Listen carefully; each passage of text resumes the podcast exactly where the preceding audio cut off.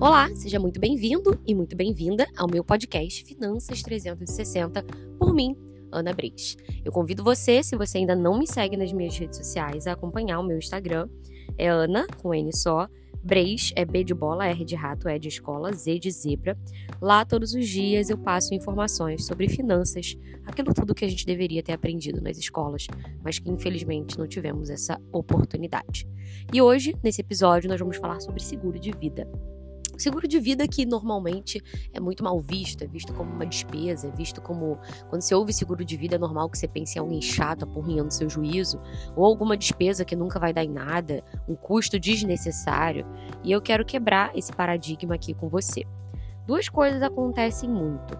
Felizmente, é, de, uns, de uns anos para cá, eu tenho percebido que há uma aceitação bem maior ao seguro de vida.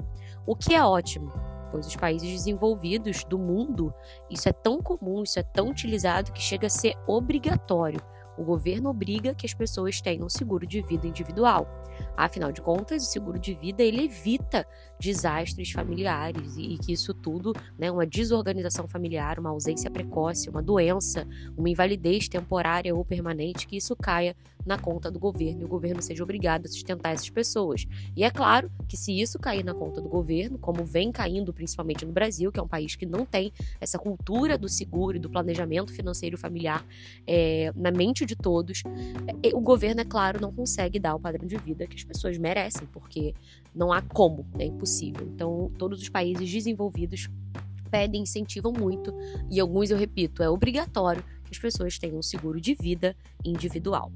É, o seguro de vida, ele ao longo do tempo, ele foi prostituído, né? No sentido de que você já imagina logo aquele vendedor do cartãozinho, né? Da loja de roupa, ai, faz aquele segurinho de vida, não sei o quê, bate a meta para mim, como se sempre fosse bom para quem vende e não tão bom assim para quem faz, para o segurado. E eu quero quebrar isso aqui com você hoje, tá? A parte boa que eu tava falando há poucos minutos atrás é que de uns anos para cá eu tenho percebido a aceitação maior. Tem algumas empresas mundiais que conseguiram quebrar um pouco dessa, dessa má percepção que as pessoas têm do corretor de seguros e do seguro de vida, como algo que ah, a gente paga o seguro mensalmente e na hora de receber um benefício, na hora que a gente falece, a família não recebe, né? Como se fosse algo assim é, desonesto. Isso tem acabado. Algumas empresas boas conseguiram tirar isso, conseguiram mostrar que o papel do corretor de seguros é um papel de consultoria, consultoria individual de proteção familiar, né? É, e é claro, existem bons profissionais e maus profissionais. As críticas que eu tenho a fazer, vou começar a partir de agora, é que tem algumas empresas no mercado e alguns corretores que eles olham é, o seguro de vida para o cliente só como uma forma de ganhar dinheiro. Eu vou vender para esse cara e vou ganhar uma comissão tal. E ele não faz a conta que deve ser feita, ele não estuda as condições gerais para saber qual é a seguradora que realmente, na hora que o cliente precisa da entrada no benefício, é, paga no tempo hábil, né, em tempo rápido.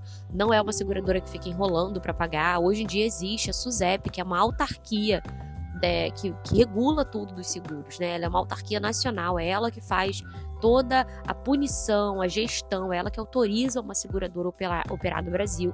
Desde que a SUSEP existe, não há mais histórico de golpe de seguros, quando o seguro é brasileiro e regulado pela SUSEP. Até vou aproveitar essa oportunidade, que eu quero fazer um parêntese muito rápido sobre seguros internacionais. Tem muita gente que aparece aí, não sei se você já ouviu falar sobre isso, ah, faz um seguro no exterior, um seguro em dólar, porque ele também é um investimento, porque isso, gente, assim, eu já estudei de cabo a rabo o contrato disso e é furada, tá? É furada, é furada.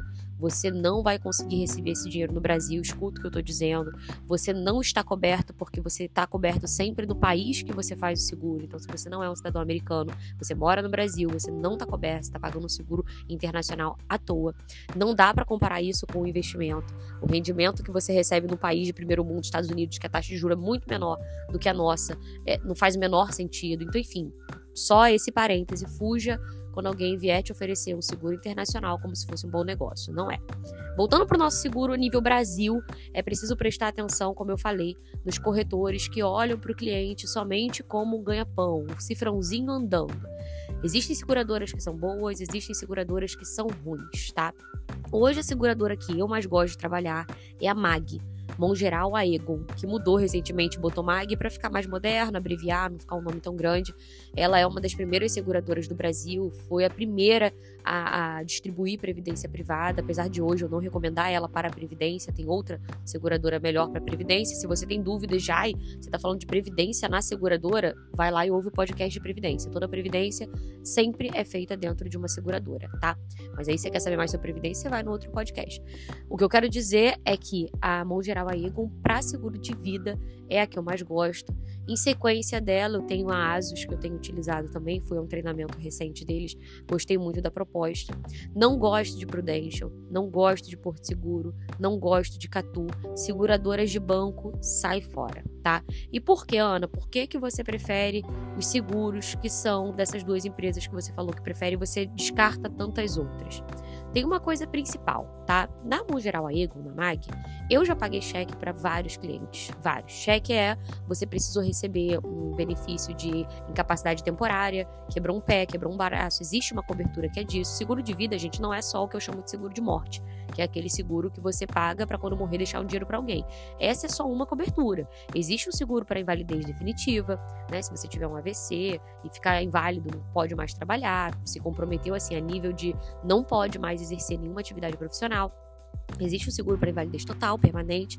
Existe o seguro para invalidez parcial. Você não está totalmente inválido, está parcialmente, mas também isso comprometeu, perdeu o movimento de um braço, de um pé. Existe a invalidez temporária, que é quando você faz uma cirurgia, quando você quebra um pé, quebra um braço, enfim. Você tem uma pneumonia, você fica em casa um mês, você fica em casa 15 dias, e você pode receber uma indenização por isso, para compensar o tempo que você não conseguiu trabalhar. Existe seguro de doenças graves, que é um seguro que ele te paga um benefício, um valor que você contrata ali, é, vamos supor 50 mil reais, só no diagnóstico de uma doença. Então, uma doença coberta é óbvio, né, pelas doenças do seguro, e essa é uma cobertura que eu gosto muito. Eu já paguei alguns cheques pessoas que descobriram câncer e usaram esse dinheiro para pagar medicamento, para pagar às vezes um funcionário, porque a pessoa não está com saúde para dar faxina em casa, para pagar um especialista, que muitas vezes o plano não cobre. É muito diferente um seguro de vida de um plano de saúde, tá? O plano de saúde ele vai cobrir ali uma consulta com o um médico da rede credenciada, o plano de saúde ele vai cobrir ali uma Eita, o cachorro veio aqui. Todo sujo porque tá chovendo.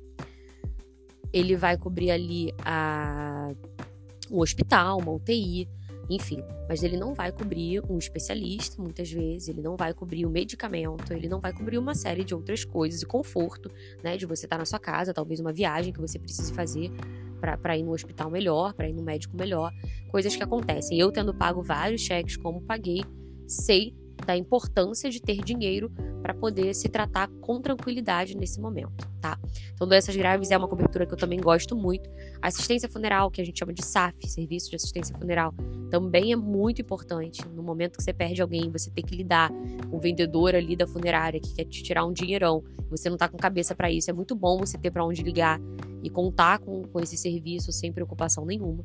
Essas são algumas das várias coberturas. Esse barulho é o cachorro essa, essas são algumas das várias coberturas que tem dentro de uma proteção, que você pode escolher ter ou não, tá? A questão é que quando o corretor ele vê você só como um cifrão, quero ganhar dinheiro, ele às vezes coloca, ele faz um plano, isso acontece direto de eu enxergar, ah, Ana, eu tenho seguro da Prudência, eu tenho seguro de tal lugar. E aí eu falo, me manda a pólice para dar uma olhada. Normalmente, o corretor ali, ele colocou os seguros que mais dão comissão para ele, né? Então, você vai ver, é um negócio que não atende, né? Uma cobertura, é um plano que não atende você no caso de necessidade. Ou ele bota só uma cobertura por acidente, o que a estatística diz, por incrível que pareça, é que acidente, a menor probabilidade da gente ter um problema na vida é por acidente tá? Você vai ter mais por doença ao longo da sua vida, é o que a estatística prova. Muitas vezes o cara fala: olha, você tem um seguro de não sei quantos milhões, você vai ver só por acidente. Se você for internado, se você chegar no hospital com uma doença e aquilo ali se agravar, você não recebe nada. Toma muito cuidado, é muito importante que vocês conheçam as coberturas. Mas o seguro de vida, é, agora você está entendendo um pouco sobre cobertura, já entendeu que tem gente que trabalha de forma né, desonesta ou, de forma mercenarista, mercenária, sei lá como é que eu vou falar na hora de fazer um plano, o que, que você precisa considerar, tá? Quando você investe um dinheiro, é, você investe mensalmente, aí vamos supor que você começou a investir esse mês mil reais. Você investiu 12 meses, 12 mil reais. Com rendimento, vamos supor que você conseguisse chegar em 15 mil reais. Se você descobriu uma doença ou você ficou inválido temporariamente ou definitivamente nesse prazo, você só tem 15 mil reais. E vamos supor que você, por mês, você, vou dar um exemplo aqui de uma pessoa autônoma, que você gere uma renda como autônomo de 10 mil reais por mês. Olha o quanto você vai perder de dinheiro. Em dois meses, você já perdeu muito mais do que o que você juntou o ano inteiro sem trabalhar. Além de tudo, você vai ter gastos extras de uma doença, de uma invalidez, que você vai precisar fazer talvez uma fisioterapia e tal. Então, o que, eu costumo dizer, e presta bastante atenção no que eu vou te falar agora. Se você entende que para viver de rendimento você precisa para bancar o seu padrão de vida de uma quantia X, eu vou dar um exemplo aqui de um milhão de reais, se você tivesse guardado, você iria investir esse dinheiro e ia tirar de 7 a 10 mil por mês. Vamos supor então que você entende que se hoje você tivesse que parar de totalmente de trabalhar, você precisaria ter um milhão de reais. E com esse um milhão de reais você conseguiria manter o seu padrão de vida. Esse dinheiro investido e você sacando ali, né, uma parte dele. É, você não tem esse dinheiro e você começou a investir hoje. Se você tem um problema na sua geração de renda e você precisa usar o pouco do dinheiro que você guardou, talvez até se endividar, e pior do que isso, você não consegue mais produzir renda, você está ferrado. Então, o que, que o seguro faz? Ele traz a valor presente, ele traz para hoje um dinheiro que você ainda não juntou. Agora eu estou dando o exemplo desse 1 milhão de reais. Você, ao longo da vida, juntando de mil em mil, de 500 em 500, de 300 em 300, não sei, de 3 mil em 3 mil, de 10 mil em 10 mil, vai chegar no número que é a sua meta. Enquanto você não tiver esse número, você está correndo um risco muito grande de um imprevisto fazer você quebrar financeiramente. Então, o que, que você precisa entender? Você pode utilizar de um veículo financeiro chamado seguro de vida, que vai trazer, no caso de morte, para sua família, no caso para os seus beneficiários, ou no caso de invalidez, você vai trazer a valor presente um dinheiro que você não teve tempo de juntar. Então, o veículo financeiro de seguro de vida é extremamente importante para um planejamento. Eu botei uma frase no meu Instagram há pouco tempo atrás que é: nenhuma família quebra por pagar o seguro de vida, mas várias famílias quebram feio, entram em falência, se endividam por não ter um. Então, não olhe mais o seguro de vida como uma despesa, não olhe o seguro de vida como uma coisa ruim, como uma coisa que não vai te servir, porque ele serve sim, se feito por alguém que sabe fazer uma consultoria, que sabe fazer um cálculo do quanto você precisa no momento de invalidez, do quanto você precisaria gastar no diagnóstico de uma doença grave, o quanto você precisa manter de renda se você ficar temporariamente parado. Isso é muito importante. E a pessoa saber te explicar também por que, que uma seguradora é melhor que a outra. Para a gente finalizar aqui, que vocês sabem que eu não gosto de podcasts longos, é, tem uma diferença de seguradoras de banco e seguradoras ruins, que não são as preferidas que eu falei, para as boas, né? A seguradora boa, ela não tem uma coisa que é comum de você ver nos bancos e também em outros lugares, que é a renovação anual. O seu seguro, ele é sempre de 12 em 12 meses.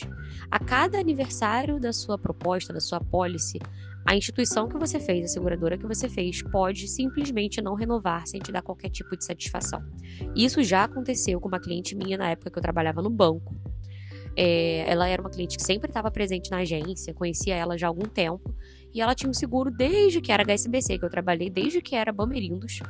E um dia ela falou: Ana, não debitou.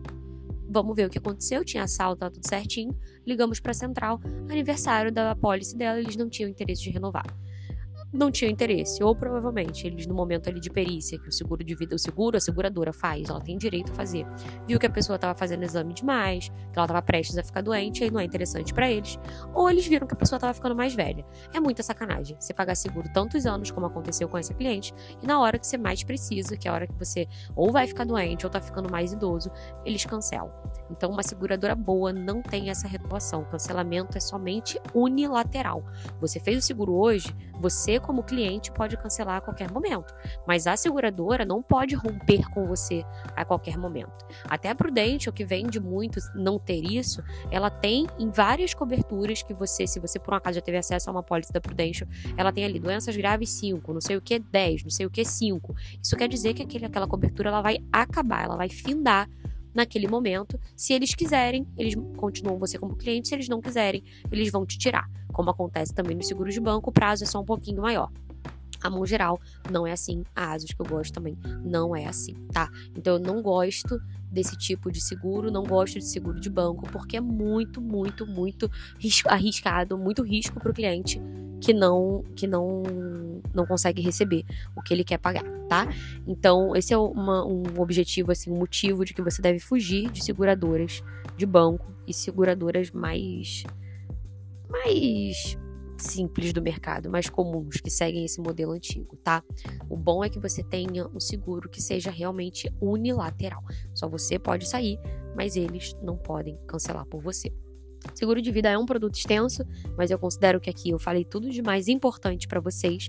E lembrando que, se você quiser fazer uma cotação ou quiser que eu seja a planejadora do, do, de gestão de risco da sua família, eu tenho uma corretora de seguros, que eu já atuo nela já há mais de 10 anos, e eu posso ajudar você, auxiliar você nessa escolha. Vai ser um grande prazer explicar com mais detalhes, fazer um plano perfeito para você e para sua família, e principalmente que caiba no seu bolso. Seguro ele não precisa ser caro, ele tem que te atender, mas ele também tem que ser possível de ser mantido na sua despesa, nas suas contas mensais, tá? Não adianta você ir lá fazer um seguro que você considera muito pesado para sua para sua conta, né, para sua renda mensal e você cancelar e na hora que acontecer alguma coisa, você não ter. Eu tenho inúmeras histórias para contar tristes de pessoas que tinham seguro e justamente na hora que, que, que, o marido teve ali um acidente, caiu de bicicleta e teve, quebrou, fraturou a coluna, precisou ficar parado, imobilizado numa cama por seis meses, um ano, comprometendo toda a renda da família. Essa história é uma história real, das centenas que eu tenho para contar, não chega nem na casa de dezena, centena. Poderia passar dias seguidos contando histórias para vocês. Essa pessoa é uma cliente minha, mandei cotação três vezes, ela tinha em outro lugar, que era insuficiente, que era ruim, enrolou, enrolou, enrolou, enrolou o marido andando de bicicleta caiu, fraturou, fraturou a coluna. Ele tinha uma oficina de carro. A oficina funcionava por conta dele, eles ganhavam muito bem, tá? Não pensa que a oficina dá pouco dinheiro, não. Eles ganhavam mais de 30 mil reais por mês. E eles foram a zero. A esposa precisou fazer é, comida para vender, enfim, uma é, coisa que ela nem, nem precisava trabalhar. Ela tinha todo o conforto do mundo. Entre outras coisas que eu posso, outras histórias que eu poderia contar. Então, o seguro de vida, ele não é uma despesa, ele não deve ser cancelado quando você está apertado, porque é quando você está apertado que normalmente essas coisas acontecem, piorando tudo, fazendo você se endividar ainda mais. Ele tem que caber no seu bolso e tem que ser perfeito com, com relação a números e cálculo para atender você e a sua família. Combinado? Qualquer dúvida, vocês podem entrar em contato comigo. Tem o link lá com o meu WhatsApp, com o meu contato na minha bio do Instagram. E muito obrigada por mais esse episódio. Compartilhe esse podcast com alguém que você se importa. Um beijo e tchau, tchau.